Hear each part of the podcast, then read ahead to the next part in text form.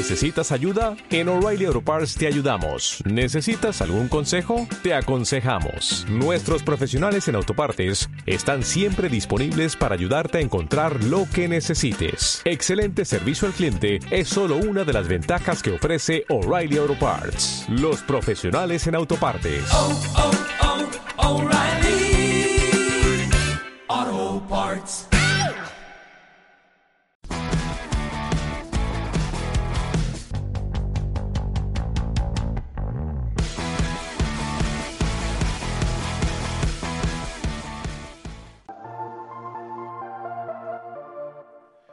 Un saludo madridistas, bienvenidos a este que es vuestro espacio.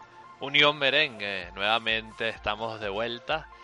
Eh, valga la redundancia, un gusto compartir con todos vosotros una vez más eh, en este que será el podcast número 15 de la décima temporada y claro, donde vamos a estar ah, analizando elementos de actualidad del club, donde, eh, claro, vamos a hablar de diferentes movimientos que han surgido últimamente en cuanto a la plantilla y, por supuesto, está en el horizonte no, uno, sino dos eh, eh, compromisos ante la Real Sociedad, pero no os empantéis, ¿no? Que no es el equipo masculino eh, en Copa del Rey y Liga, sino que también las chicas se enfrentarán a la Real Sociedad Femenina y claro, vamos a estar eh, analizando lo más destacado de los compromisos y bueno, como ya reiteré anteriormente, de la actualidad del Real Madrid.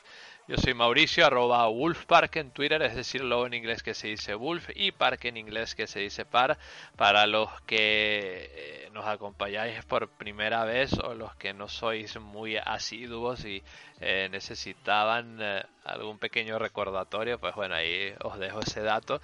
Y como siempre, bueno, os dejo con un grupo genial y destacado de tertulianos que me va a acompañar en la conversación y bueno, y a tratar de hacer de esta tónica del podcast lo más eh, agradable y dinámica posible dentro de, de, lo que implica esto de hacer podcast.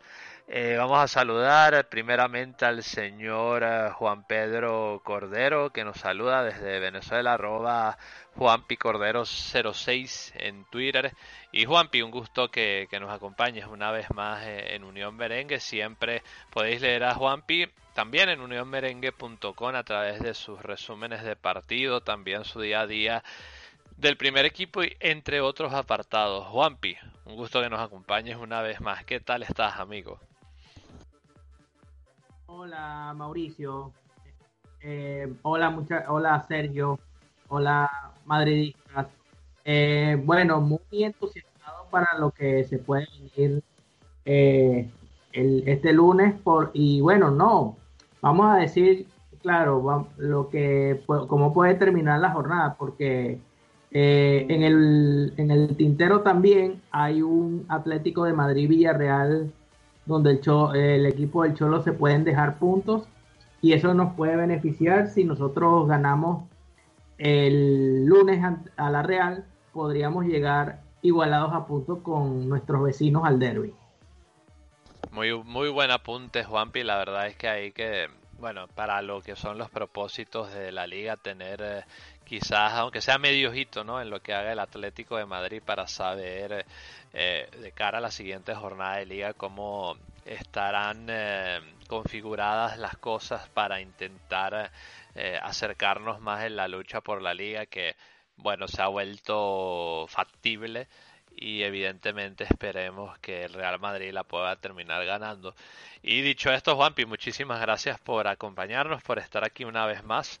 Eh, vamos a saludar también al señor Sergio García, que también muy gustosamente nos acompaña desde Murcia, España, arroba Sergio García e en Twitter. García, tú qué tienes que añadir, que seguro tienes eh, apuntes interesantes que aportar. ¿Qué tal, García? Bien, encantado de estar aquí y, y ahora analizaremos el partido, que parece que a mucha gente le molesta que gane un equipo español. Muy bien, muy, bien. Bueno, yo no sé en particular a qué viene ese apunte, ¿no? Me, me has dejado un poco descolocado, ¿no? Pero Ah, bueno, ya sé por dónde vas. Que, o bueno, os quiero entender por dónde vas, pero eh, lo vamos a dejar para la parte de tertulia donde vamos a estar conversando sobre más detalles. García, te agradezco que estés aquí y por supuesto, eh, como siempre, mandar un saludo a quienes amablemente nos saludan a través de los comentarios de ebooks a Edu, que, siempre cada vez que aparecemos, eh, eh, o que mejor dicho, tenemos la oportunidad de regresar, siempre está pendiente de saludarnos y por supuesto a todos quienes están atentos en distintas redes sociales, en Twitter como Unión Merengue, en eh, Facebook como Unión Merengue, en Instagram como Unión-Merengue y por supuesto eh, quienes eh, están ahí a cada momento, ¿no? mostrándonos sus su cariño, su paciencia y bueno y su y su correspondencia con nosotros, ¿no? Siempre, siempre encantados y, por supuesto un honor para nosotros que, estén aquí.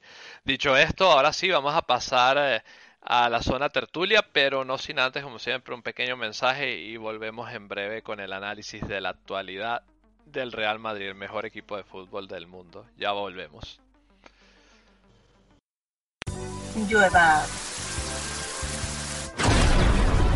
Truene nieve.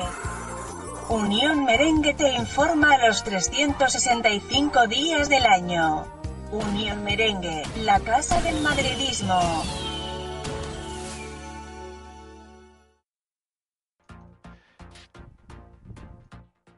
Y aquí estamos de vuelta con eh, este podcast número 15 de la décima temporada de Unión Merengue, donde vamos a estar eh, conversando, claro, varios elementos de actualidad de, nuestro club, el Real Madrid, entre ellos esa victoria que se antoja sumamente fundamental, ¿no? En el partido de ida de los octavos de final de la Champions League ante el Atalanta y donde nuestro club, yo creo que contra pronóstico, ¿no? Eh,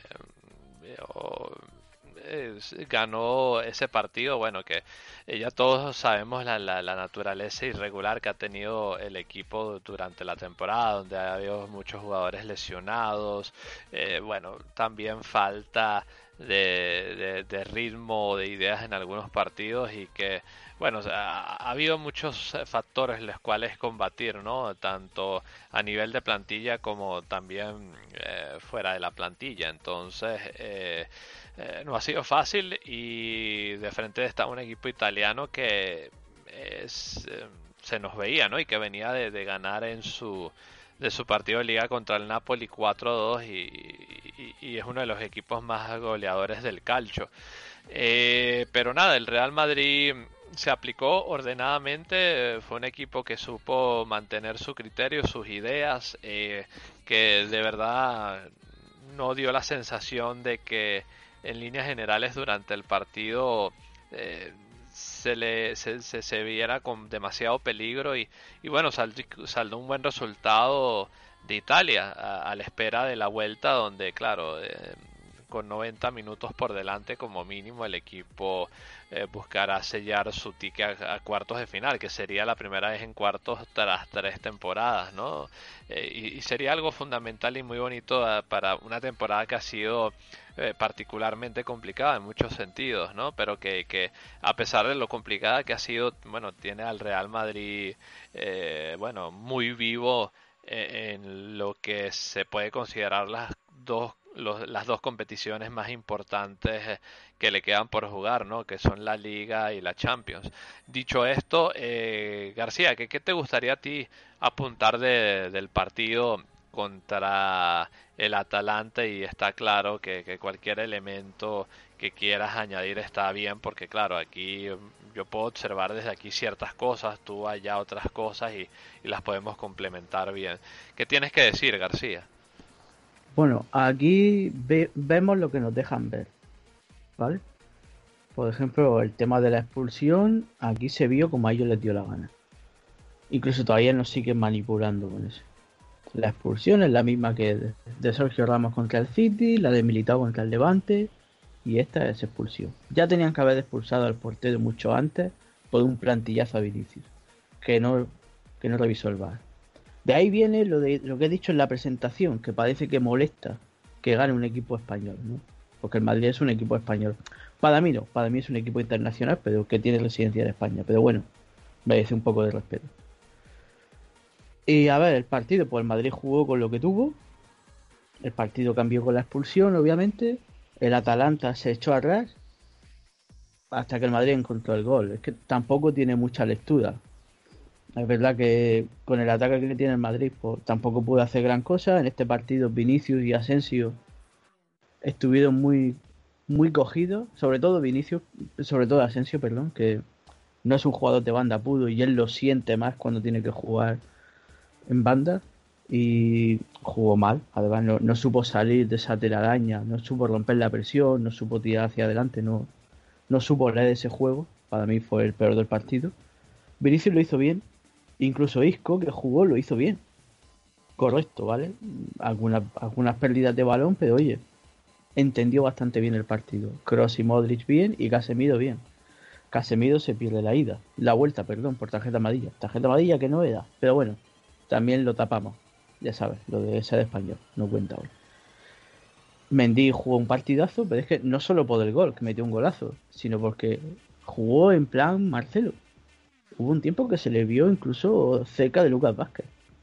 A su bola, como físicamente va sobrado, se recorría todo el campo y tal. Bueno. Y el gol, el gol viene primero por una cagada de las gordas del entrenador del Atalanta que hace dos cambios en el córner y decide el Madrid cambiar la forma de tirarlo en una jugada ensayada y la mete Mendy. Después Zidane dijo que bueno que el balón que no tenía que haber tirado él y tal. Bueno, ¿quién había? Si Modric saca el córner, Cross la recibe. No hay otro centrocampista porque Isco ya no estaba.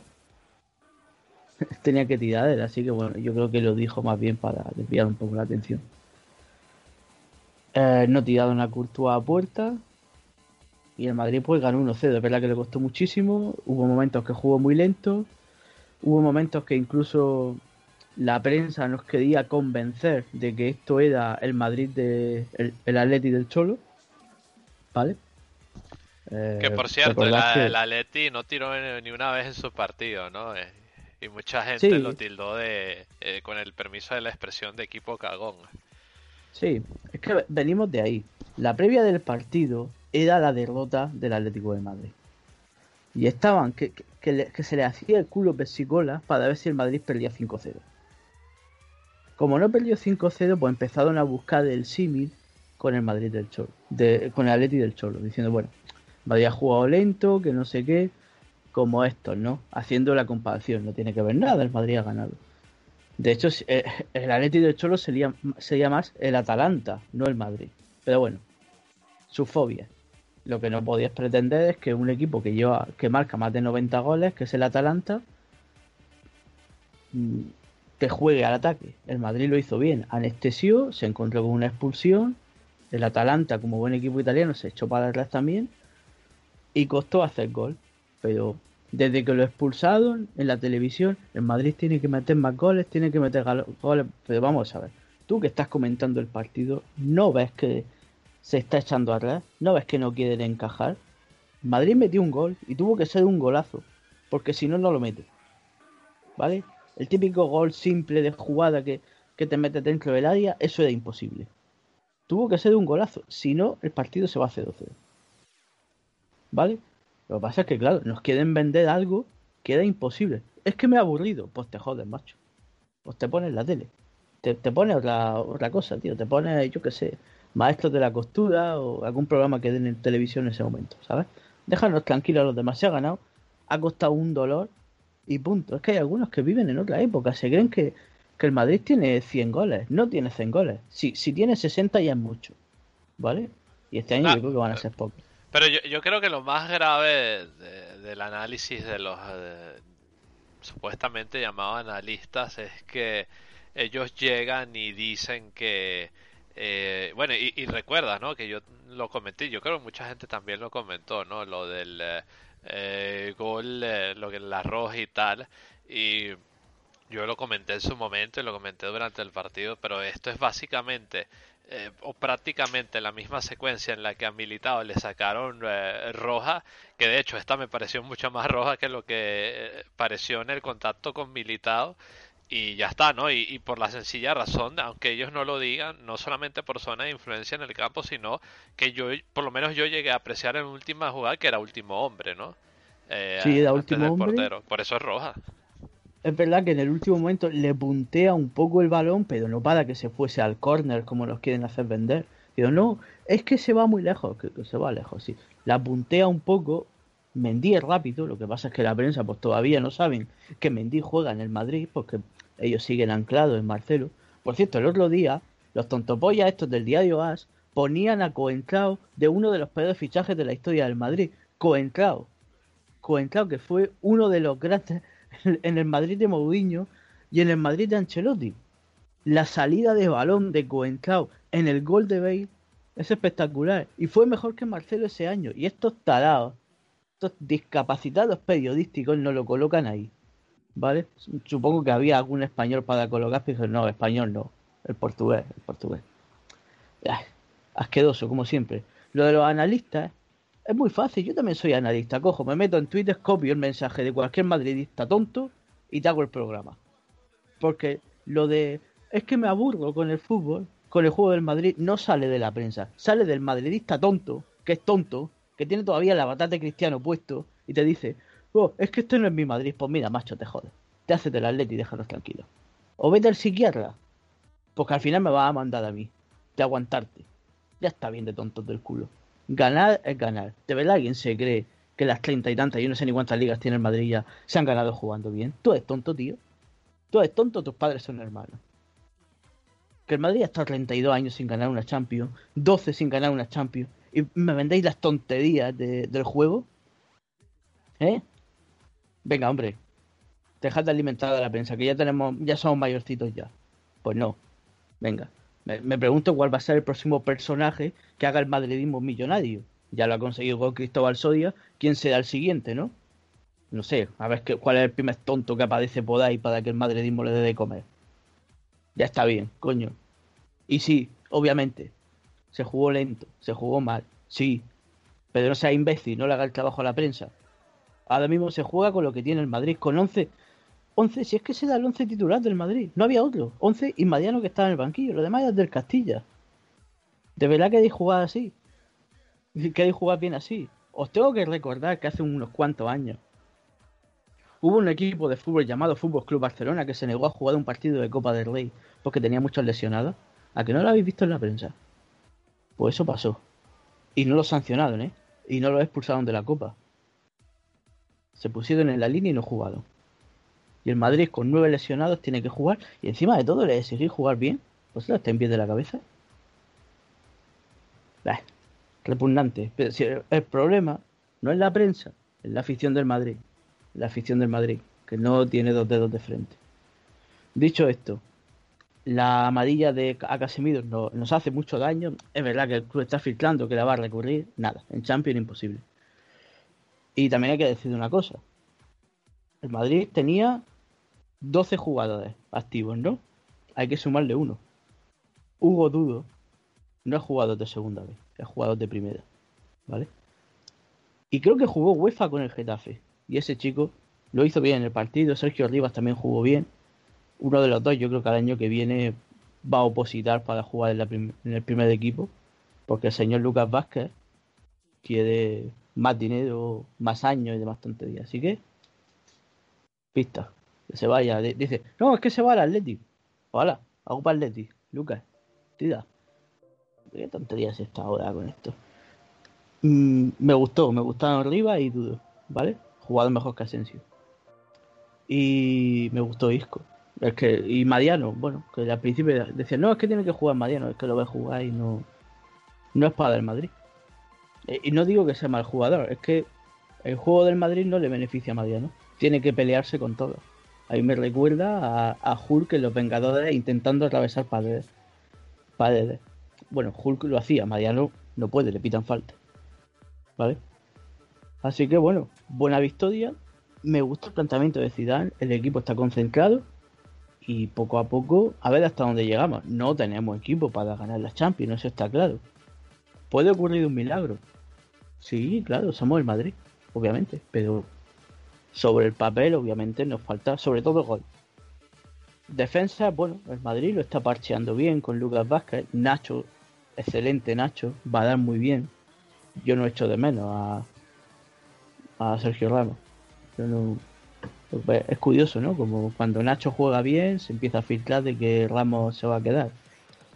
Y el problema de Sergio Ramos no es los contratos, es que le gusta salir mucho en la prensa.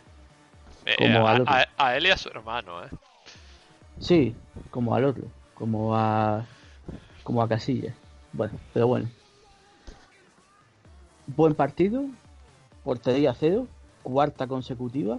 Bueno, en este más, más meritorio todavía, porque Courtois ni, se enteró. Podríamos haber puesto ahí a, a cualquier bobo que no, había pasado nada. No estoy llamando bobo a Courtois, sino que cualquier moligote Sí, o sea, hubiéramos podido casi que colocar un ladrillo en la portería y. Sí, un ladrillo. Sí, como decía un entrenador que tenía, dice, podemos poner un chupachus que no, iba a pasar nada. y, ya está, y bien.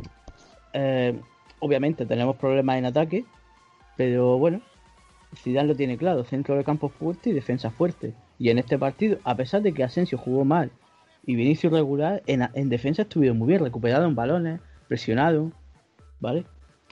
Vamos a ver qué pasa, vamos a ver qué pasa con Benzema nos quieren vender que va a jugar contra el Atleti yo no lo veo claro. Parece que va a volver Rodrigo y oye, si vuelve Rodrigo la cosa cambia, ¿no? Porque todos entendemos que Rodrigo es extremo más puro que, que Asensio, aunque yo creo que Rodrigo ha evolucionado a otra cosa y se puede poner Asensio en el centro, ¿no? Ya la cosa cambia. Y tenemos una variable más. Lo mismo con Marcelo, que se le puede poner en la banda. Odriozola también, pero bueno, Odriozola como si no jugase parecida. Y como está Lucas Vázquez, pues se entiende. Así que poco a poco, mm, poco a poco se van recuperando jugadores. Espero que el próximo partido de liga sea el último ya con, plantilla corta. Dicho esto, el resultado es corto, ¿vale? Para dar la vuelta. No será la primera vez que nos, nos colean teniendo ventaja.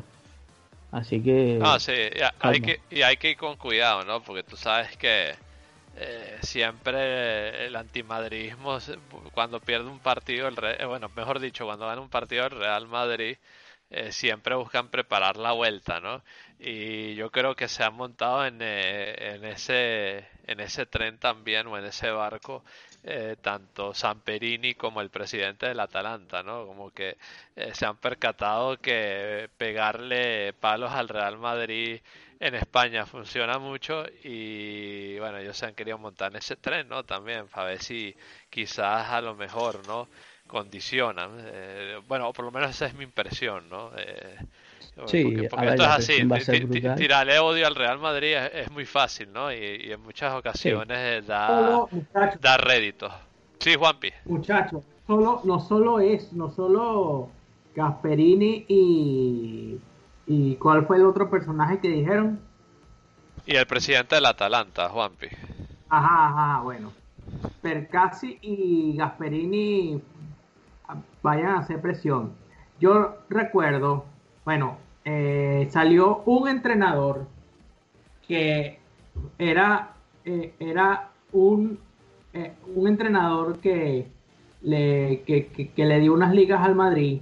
Capelo, Capelo, que muchos madridistas, incluido el, este servidor, lo tenían un pedestal criticando al Madrid. O sea, macho, si hay un entrenador, todos los entrenadores que han pasado del Madrid y han sido, ha sido agradecido por tener la oportunidad de entrenar el club del mundo. Y este entrenador tuvo las sandeces de criticar y de burlar y de y de y de y de y de criticar la actuación del árbitro por por esa roja por esa roja directa que le que le sacaron a Freuler. Incluso Cambiazo que jugó y pasó bueno tuvo un paso corto por el Madrid también se metió en esa, en esa, en esa comparsa, macho.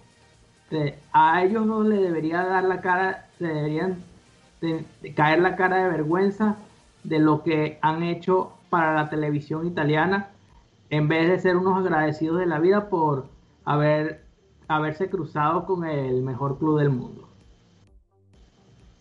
Buen apunte, Juanpi. La verdad es que, bueno, es lo que hay a día de hoy, ¿no? En cuanto a esta máquina que hay de tratar de eh, cuestionar o minimizar lo que hace el Real Madrid y tratar, claro, de enaltecer otros factores que eh, son bastante eh, irrelevantes ¿no? a la hora de, hacer un, lo que es una verdadera muestra de fútbol. Pero bueno, es lo que hay.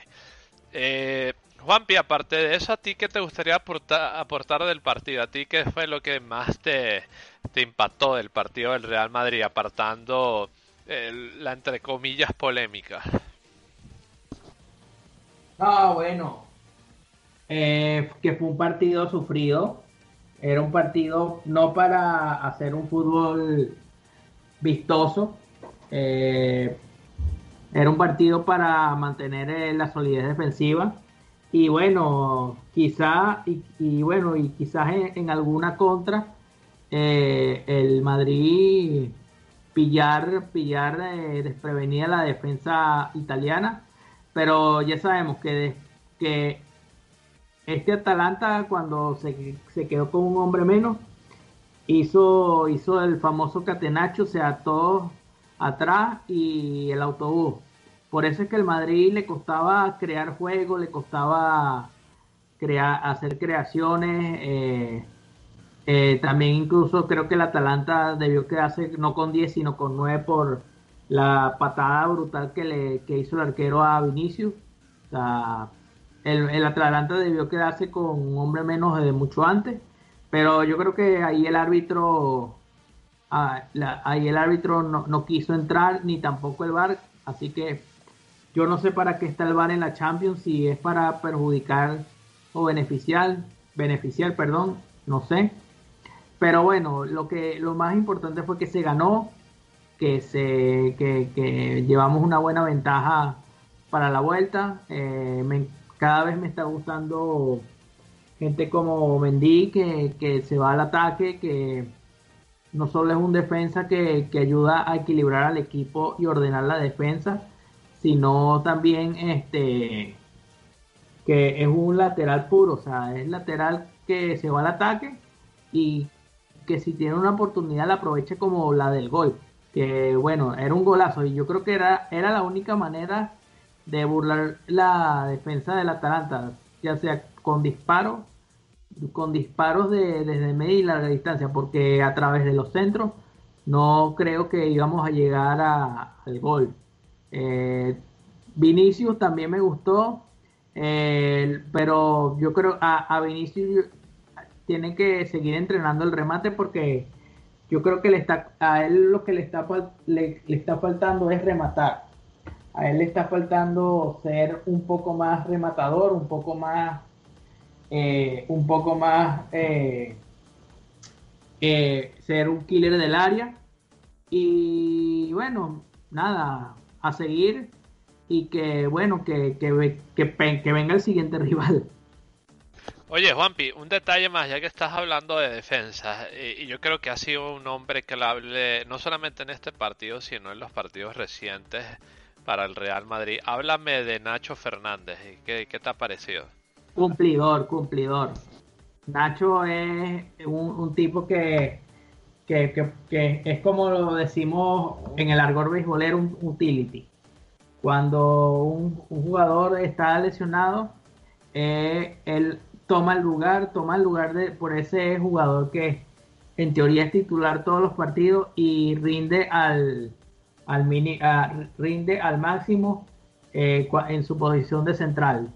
Ya hemos visto en varios partidos cuando ha faltado gente que él ha podido rendir al, máximo nivel y ha cumplido el, el papel de, de, ordenar la defensa, de animar a los compañeros, de, ser el, eje del equipo cuando no está Sergio Ramos. Y yo creo que Nacho está cumpliendo ese papel a cabalidad y bueno, también hay que, destacar que Courtois, a, a Courtois no le tiraron ninguna vez al arco. También eso quiere decir que el, bloque defensivo está más sólido que nunca. Y Nacho es, parte de ese bloque. Y nada, a mí me encanta que, Nacho sea e, ese, ese utility que a, cualquier equipo que le si a algún equipo le falta un utility como Nacho, es normal que con tantas bajas y, y por ejemplo, si, es, si este jugador este jugador no, no entra en los planes del técnico, lo normal es que ese equipo se venga abajo. No, no, no pasa en eso en el Real Madrid, porque el Real Madrid tiene en su ADN no rendirse y luchar hasta el final. Muy bien, Juanpi, muy bien, eh, gran apunte. Eh. Y, en base a ellos, chicos, porque, bueno, eh, no solamente esta victoria contra el Atalanta, sino, bueno, la, la, buena racha o la buena mini racha, según como se quiera ver, de los últimos partidos. Eh, más lo que implica eh, recuperar jugadores de cara a los siguientes partidos. Eh, yo, yo, os pregunto, ya metiéndonos un poquito más de lleno con lo de la Real Sociedad, ¿vosotros pensáis que el equipo más o menos va a tener la misma estructura en cuanto a alineación? para los siguientes partidos o para el siguiente partido por lo menos o pensáis que habrá algún cambio? A ver, ¿tú qué piensas, García? Yo creo que van a jugar los mismos. Como he dicho antes, creo que va a ser el último partido con la plantilla corta. A ver, a lo mejor Zidane sorprende y pone a, a Rivas o a Hugo Dudo en el puesto de Asensio, pero otra cosa no puedes cambiar porque Valverde todavía no está. Eh, bueno, puedes poner. Es que no sé si. Es que para 90 minutos, para poner de inicio, no creo que esté ninguno. A lo mejor van convocados, pero. Por ejemplo, Marcelo no lo va a poner de titular para quitar a Mendy. Yo creo que van a jugar los mismos y si entran en la convocatoria, pues a lo mejor eh, juega Marcelo o juega Mm, este, Odriozola no creo, así que bueno, jugaría Marcelo, seguro. Vale. Pero, la, pregunta del millón, ¿Marcelo en defensa o por dónde? No, no, Marcelo en ataque. Yo creo que si juega Marcelo, quita a Zidane a Vinicio y le da descanso, porque Hazard no está todavía, y pone a Marcelo arriba.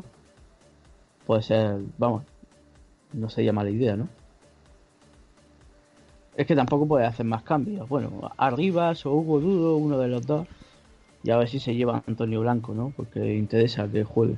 crees que llegue a Sar? Bueno, esa, esa, yo creo que es una pregunta más para Juanpi. Juanpi, ¿tú, ¿tú crees que, llegue a Sar, aunque sea juegue unos minutos? Eh, no sé, para quizás intentar eh, estar contra el Aleti, aunque sea de suplente, Juanpi. Eh, bueno, yo creo que lo va a forzar. Yo creo que va, va, va, vamos a ver cómo está en el último entrenamiento y que y si Zidane lo, lo toma en cuenta para ser convocado para el partido. Pero yo creo que Zidane lo está guardando para el derby.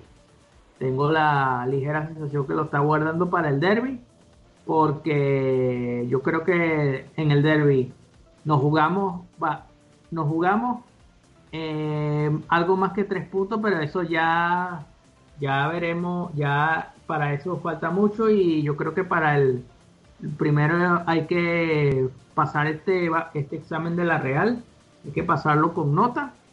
Y yo creo que si Zidane lo pone será para que juegue 20 minutos, pero esa incógnita, todavía tengo esa incógnita en, mi mente porque bueno, Zidane estaba entrenando unos días apartados y otros días con unos días eh, eh, entrenado toda la semana eh, la primera parte de la sesión con el grupo y la segunda parte en el gimnasio entonces yo no creo que yo no que yo no creo siendo realista que llegue para el partido yo creo que lo, Zidane lo está eh, guardando como unas bajo la manga para sorprender a la ti en el derby.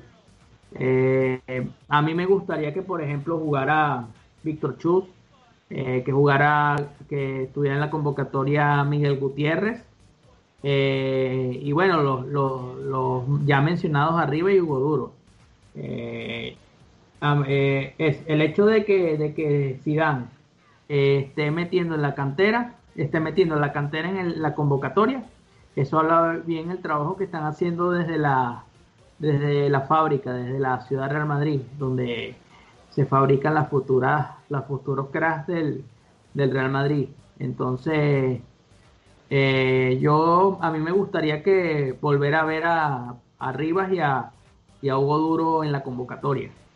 Pero no, poco más. Eh, eh, a ver si, a ver cómo llegan, a ver cómo llegan para el partido y nada, pues a ganar. Bueno, a ver, quiero añadir que hay que llevar cuidado con Isaac. Ah, eh, mira, García, me leíste la mente, te iba a preguntar por Isaac, ¿eh? Continúa. Porque tela, ¿eh? El tío mm, lleva ha marcado récords hace poco, si no recuerdo mal. Eh, es un jugador que a nosotros nos cuesta trabajo marcar a jugadores altos, ¿vale? De este tipo. Así que. ¿Te, acuerdas, García, en su época cuando. Bueno, es que. Es que la prensa siempre intenta eh, venderle casi todos los al Real Madrid. Sí, cuando se lo intentaron real, eh, vender, cuando se lo intentaron vender al Real Madrid y nos decían no, porque él va a ser el próximo Ibra y tal, ¿de acuerdo? El Ibra negro, me acuerdo que ponía el as, ¿sabes? Pero sí, a ver, eh, la Real Sociedad tiene un gran equipo.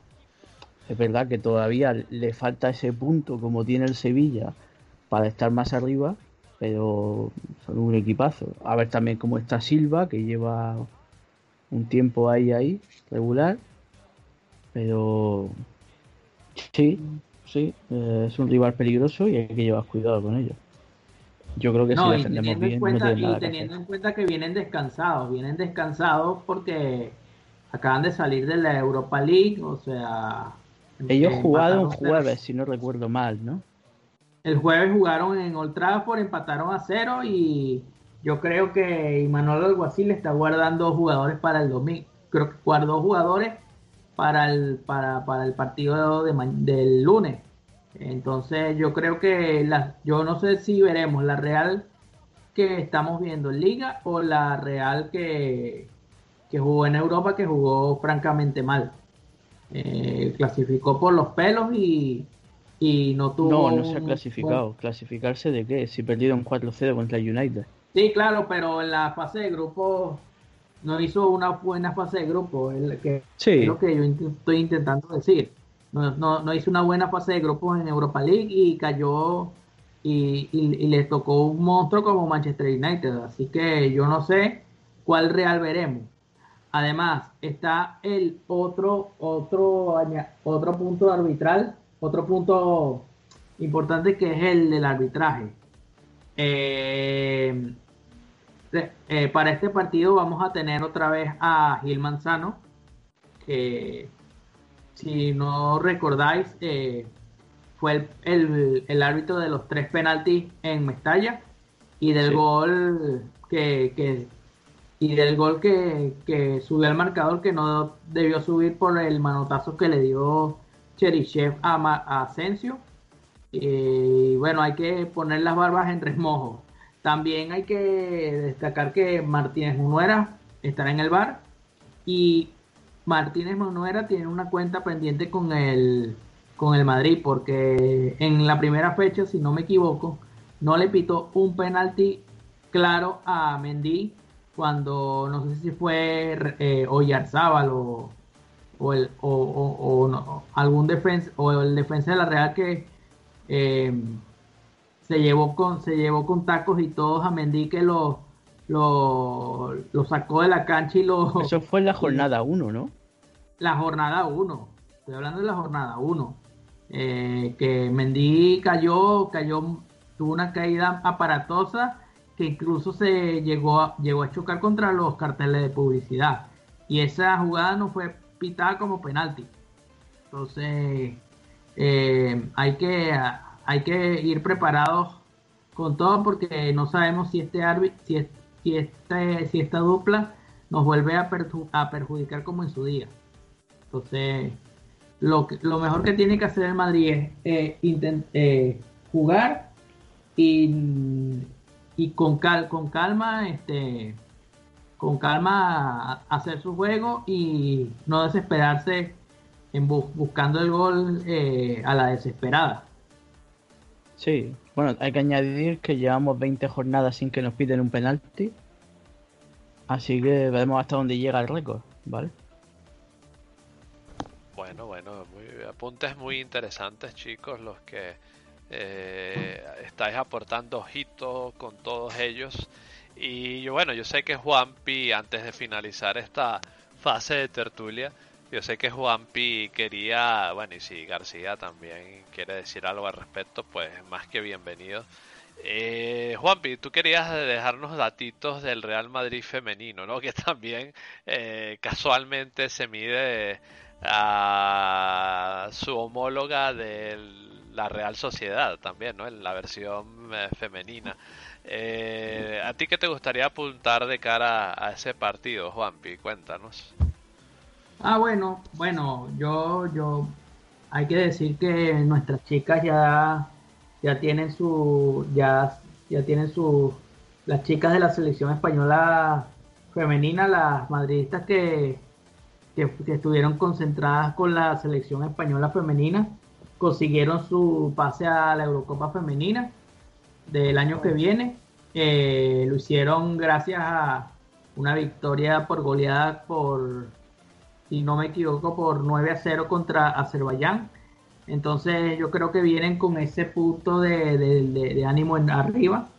Eh, también Aslani y Sofía Jacobson tuvieron buena buenas prestaciones con la selección de Suecia en el parón de por selecciones nacionales femeninas y yo creo que cuando sí, yo creo que esas dos jugadoras vienen con ese ritmo de competición para el partido de contra la Real que vamos es importante porque sería con una victoria mantener la plaza la segunda plaza que nos, nos garantizaría el pase a Champions de la, de la temporada que viene, Champions femenina, y van a recuperar este partido por la, eh, la, recordada nevada Filomena que azotó eh, España entera en el mes de enero y con esto ya se ponen al día en el calendario.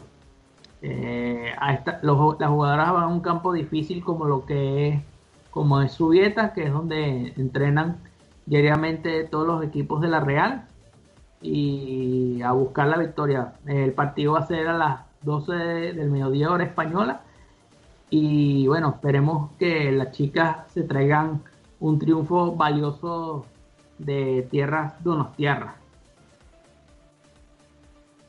Sí, a ver, es el momento de que el Madrid no pierda puntos, pierda lo menos posible. No sé, la Copa del Rey tiene que estar a punto de jugarse para que se metan en Champions. Es cierto, eh, ya lo comenté, la noticia esta de que Florentino está buscando dinero para el equipo femenino y está sonando Emiratos Árabes. Bueno, eso lo vamos a dejar en stand-by y ya veremos qué pasa. Mm, bueno, hay que tener en cuenta que Emiratos Árabes, por ejemplo, es dueña del PSG, así que tampoco nos vamos a poner muy dignos con eso. Y el PSG tiene equipo femenino también. Y el Atlético de Madrid también tiene equipos chinos y tiene patrocinadores chinos, etcétera. Veremos qué pasa. Este año hay que entrar en Champions, entran los tres primeros, bueno, las tres primeras. Y yo creo que vamos a entrar. El Atlético de Madrid está muy irregular. Granadina, Tenerife está muy fuerte. Puede ser la sorpresa. Eh, obviamente la liga es para el Barcelona, así que ahí no hay nada. Así que hay que, hay que apretar y hacer las cosas bien. Para la próxima temporada sí puedo decir que va a haber cuatro o cinco fichajes. Para el que no sepa sumar, las que quedan del tacón fuera. Menos una, creo yo, ¿eh? pero bueno. Nada más que añadir, a ver, es que el equipo femenino, las audiencias que está teniendo el fútbol femenino tienen que cambiar. Como esto no lo coja Movistar, la liga no va a explotar. Ahora mismo por Real Madrid Televisión se hace un buen trabajo, Teledeporte también. Lo podéis ver online también en, la Liga Sport, que es el canal oficial de la liga. Os bajéis la aplicación o lo veis vía web. Pero los horarios son muy malos, son horarios de segunda vez. Jugada a las 12 de la mañana. Eh, no, no, no, no tiene tanta audiencia. Si ya le cuesta al baloncesto, imagínate al fútbol femenino. Eso tiene que cambiar y yo creo que la única forma que cambie es que Movistar de un paso al frente y compre los derechos. Y se coordinen partidos de fútbol masculino con de fútbol femenino. No pasa nada, digo yo. Incluso el primer partido que se juega a las 12 de la mañana, uno femenino, después masculino, femenino, así todo el rato. Es la única forma de potenciar esto. Si no, esto no va a funcionar por ninguna parte. También hay que decir que la Liga Iberdrola está siendo la liga más castigada por el COVID y eso las chicas se han quejado, lanzado un comunicado hace unas semanas también por este tema.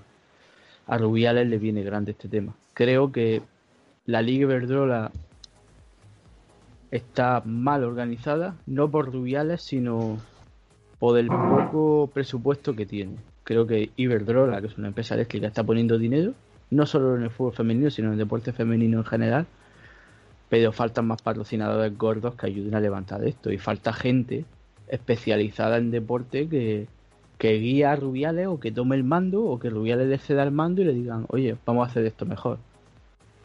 Porque está muy mal. Desde, desde dentro se quejan, pero es que lo ves y lo comparas con otras ligas y la organización es pésima. La Liga Iberdrola, que es la primera división femenina, no puede tener la organización de una competición de segunda o segunda vez. Y eso es un problema. Bueno, vamos a ver eh, qué pasa con todos esos elementos que acabas de mencionar, García.